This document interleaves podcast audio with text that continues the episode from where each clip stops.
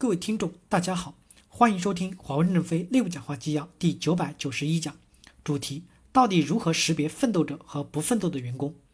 二零一九年落幕只剩不到半个月时间，在向二零一九年致敬和告别的同时，我们每个企业又开始要抓耳挠腮的对工作进行总结，对贡献进行判定，对人员进行评价，对利益进行分配。企业的赚钱不容易，但分钱更难；企业招人不容易，但识人更难。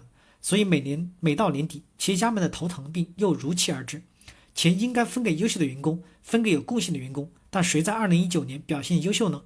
谁做出了更大的贡献呢？几年前，华为曾展开过一次有关奋斗者和利益分享的大争论，各种观点进行碰撞和交锋。或许这也是你所想要的。任正非说：“我们这次提高了饱和配股的上限，其目的是让优秀的奋斗者按他们的贡献获得更多的配股机会。这是一个大的战略。”我非常担心这个战略落实不好，因为有使命感、努力贡献的人不一定是乖孩子。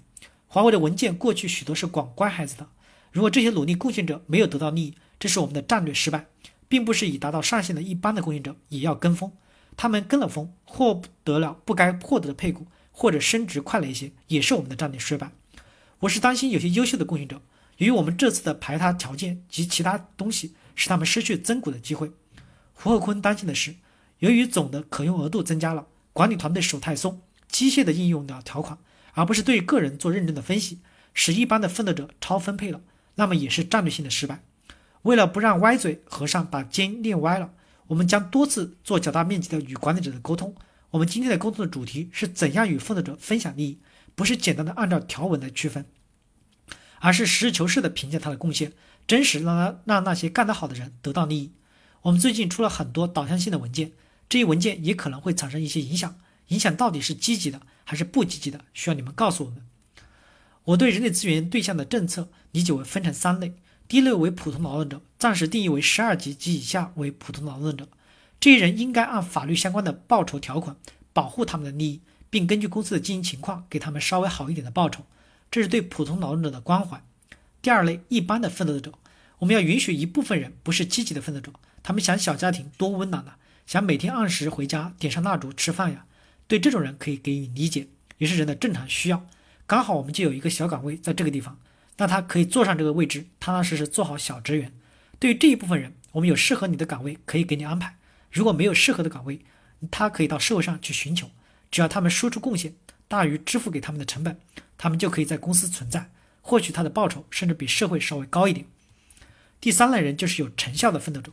他们要分享公司的剩余价值，我们需要这些人分享剩余价值的方式就是奖金与股票。这些人是我们事业的中间，我们渴望越来越多的人走进这个队伍。我们处在一个竞争很激烈的市场，又没有什么特殊的资源与权利，不奋斗就会衰落，衰落后连一般的劳动者也保护不了。我们强调要按贡献拿待遇，也是基于这种居安思危。我们从来不强调按工龄拿待遇。经常看到调薪的时候，有人说这个人好几年没涨了，要涨一点工资。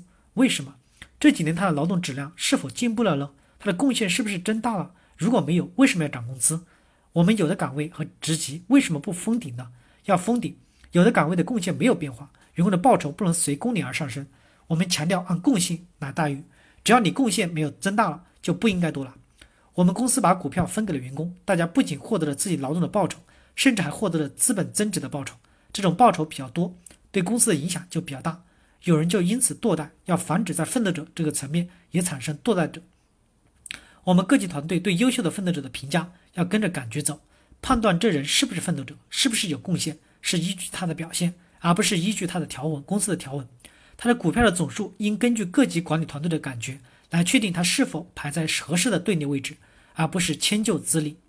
三类人三种待遇，我们有些主管拿着僵化的文件对比，有的人奋斗得很好。但条款上不符合，他们就机械的把人狠狠的打击一下，这样打击是错的，这伤了我们的心。